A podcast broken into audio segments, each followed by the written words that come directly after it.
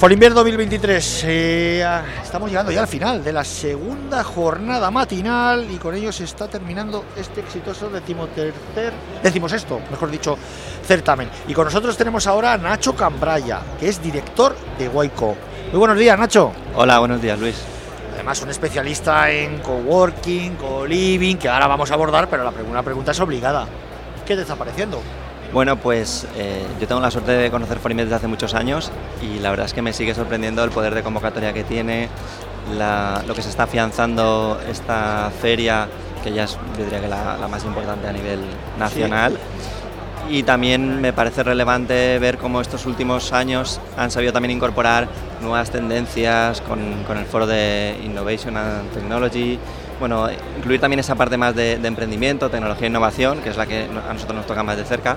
Por eso creo que bueno, está demostrando que es, capaz también de, adaptarse a, la evolución de los mercados. Resiliencia y fíjate, mucha gente joven.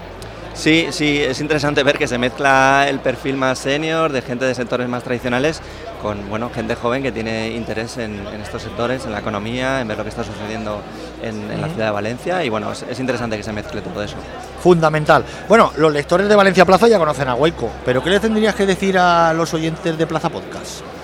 Bueno, pues les diría que el sector coworking es una industria que está en un momento de dulce, que cada vez más empresas y profesionales, tanto de España, de entornos locales, como de fuera de España, eh, tienen mucho interés en, venir a, vivir y a trabajar en nuestra ciudad, a Valencia, y eso nos está ayudando a que nuestro negocio crezca bueno, pues a un ritmo muy, muy interesante y está aportando nuestro granito para que bueno, la ciudad siga siendo un referente como una de las ciudades destino que mucha gente elige para vivir y trabajar. Son nuevas figuras las que están saliendo últimamente dentro de este sector. Eh, estamos hablando del coworking, el co y todo esto. Sí, como si fuera un boom, ¿no? Eh, de alguna manera sí, estamos viviendo un cierto boom. Es un mercado que empezó hace no más de 10 años eh, y muy joven y muy inmaduro y obviamente como todos los mercados va madurando. El coliving está viviendo ahora una eclosión muy grande, en Valencia lo estamos viendo y en general en España que están apareciendo muchas iniciativas de servicios de coliving que en realidad refleja un modelo de vida eh, pues bueno, adecuado al, perfil generacional que hay ahora. Hay gente que entiende que puede vivir y puede trabajar compartiendo espacios, conociendo gente, teniendo un tipo de experiencias, incluso diría de aventuras, que viviendo y trabajando de la manera más tradicional, pues quizá no, no lo tendría. Y el poder ofrecer este tipo de servicios de polígono de coworking ayuda precisamente a que venga más gente interesándose y descubriendo esa manera de, vivir y trabajar. Y gente no solo española. Claro, claro. En nuestro caso tenemos en torno a un 50% de nuestro público, nuestros clientes son locales y el otro 50% extranjeros. La tendencia además es creciente hacia esos extranjeros que nos consultan, que nos, nos preguntan por bueno, nuestros servicios que están planeando venir a Valencia y, bueno, estamos notando que la, demanda está creciendo, sobre todo desde el público extranjero, eh, de Europa en general, incluso de Norteamérica también.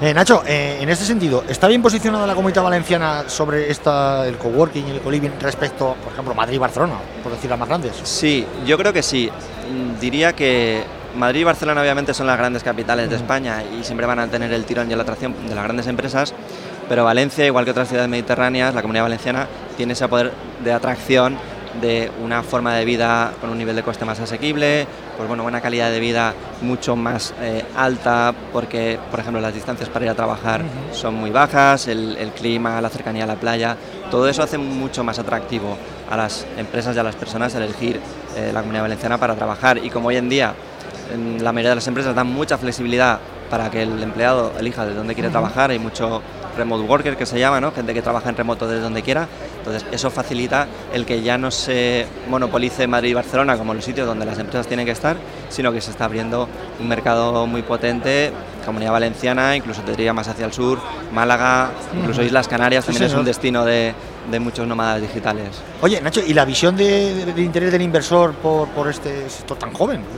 Claro, precisamente eh, los inversores eh, entendemos que buscan oportunidades en el mercado eh, oportunidades en mercados que están emergiendo y sobre todo que ya están demostrando que están en un punto de madurez adecuado. Quizá hace 10 años esto era muy volátil y muy impredecible, pero ahora mismo ya eh, hemos demostrado en este sector que es un negocio eh, que está atrayendo cada vez más empresas, que hay una demanda alta y creciente que somos capaces de demostrar que es rentable y por tanto el inversor que busca diversificar eh, pues tiene una alternativa más ¿no? Eh, a la hora de, bueno, pues de mover su capital y buscar nuevas fórmulas.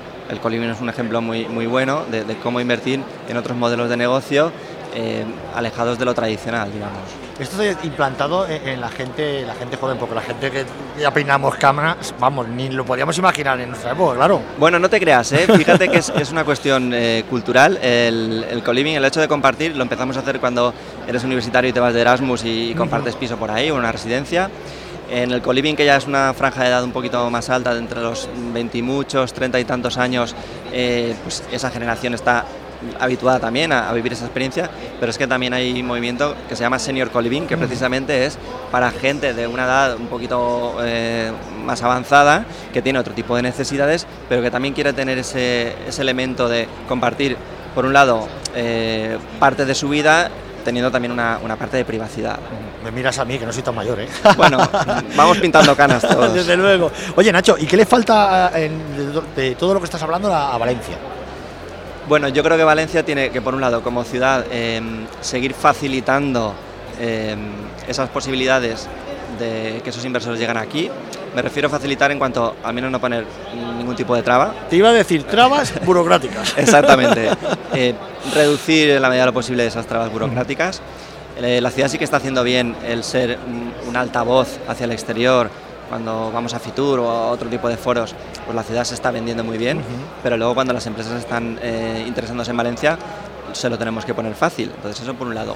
Y creo que por otro lado también tenemos que ser capaces de incrementar la oferta de servicios que hay de ese tipo. Y hablando del sector coworking, pues es un ejemplo. Nosotros, por suerte, los dos espacios que tenemos están casi llenos.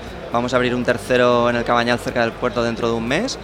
Eh, pero la, demanda que estamos recibiendo nos permite augurar que lo vamos a llenar en, muy poquitos meses y eso me hace pensar que Valencia necesita más demanda de, por ejemplo, de espacios de coworking. Quizá me tiro piedras a mi tejado, ¿no? no, no, es que cuanto más competencia mejor. Efectivamente, que venga competencia, que me va a hacer esforzarme en ser mejor como, como profesional, como empresa, pero es que también permite que haya más oferta de servicios en la ciudad y por tanto más capacidad de atracción de inversión, de talento y de empresas. Pero es que es fundamental, esto es como, yo, yo vengo de mercado financiero, pero cuanto más competencia, mejor para, para, para el, inversor. Efectivamente, efectivamente, el que haya más oferta de servicios hace que, que, el sector mejore, madure, que el inversor vea más confianza en que puede invertir y apostar su dinero en ese sector. Y, yo creo que y el mercado ya te criba, lo bueno se queda, efectivamente. los malos caen. Oye, ¿y a la hora de financiación? Bueno, pues aquí precisamente es uno de los puntos complicados. En nuestro caso, que hemos crecido de una manera orgánica, en gran parte con recursos propios o financiación más tradicional, eh, pues bueno, vemos que nos, nos, limita ¿no? a la hora de, crecer y precisamente nos mm, fastidia ver que hay unas oportunidades que se nos pueden escapar porque no tenemos esa capacidad de financiación. Por eso estamos tratando de, dar a conocer más este sector, de dar a conocer más sus bondades, de bueno, poder contar que tiene unas rentabilidades que son interesantes para el inversor, que es un sector que ya madura, para que más inversores eh, se animen a apostar poner su dinero en este sector. Incluso te diría, no solo inversores, sino incluso eh, propietarios de inmuebles que a lo mejor tienen un corte más tradicional, que no han pensado salirse del modelo de buscar un inquilino convencional, que el alquilar una renta ya está, y que apuesten por otro tipo de modelos. ¿no? En el sector de coliving se está viendo ya mucho en otras ciudades grandes, que es una fórmula en la que el, propietario es el inversor, ¿vale? Y por otro lado el inquilino es el operador que gestiona el espacio, sea un coliving o un coworking.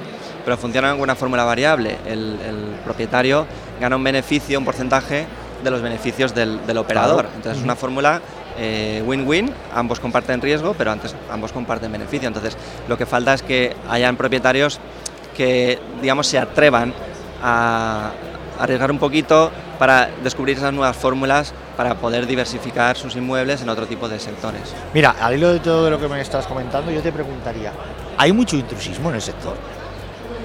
Intrusismo. Malas praxis. Bueno, digamos, más que intrusismo, yo lo que veo es que eh, cuando algo se pone de moda, eh, las etiquetas son muy fáciles de utilizar y de apropiarlas. ¿no? Entonces la etiqueta coworking se ha popularizado mucho estos años entonces eh, hay gente que aprovecha el tirón de esa etiqueta, de ese nombre popular, para un poco desvirtuar lo que realmente es el servicio de coworking. Entonces es muy típico ver que alguien tiene unas oficinas vacías eh, porque antes su empresa era más grande y se ha reducido y demás, y después, bueno, mira, voy a dividirla en cachitos, voy a ponerle un nombre de coworking y voy a alquilar mesas.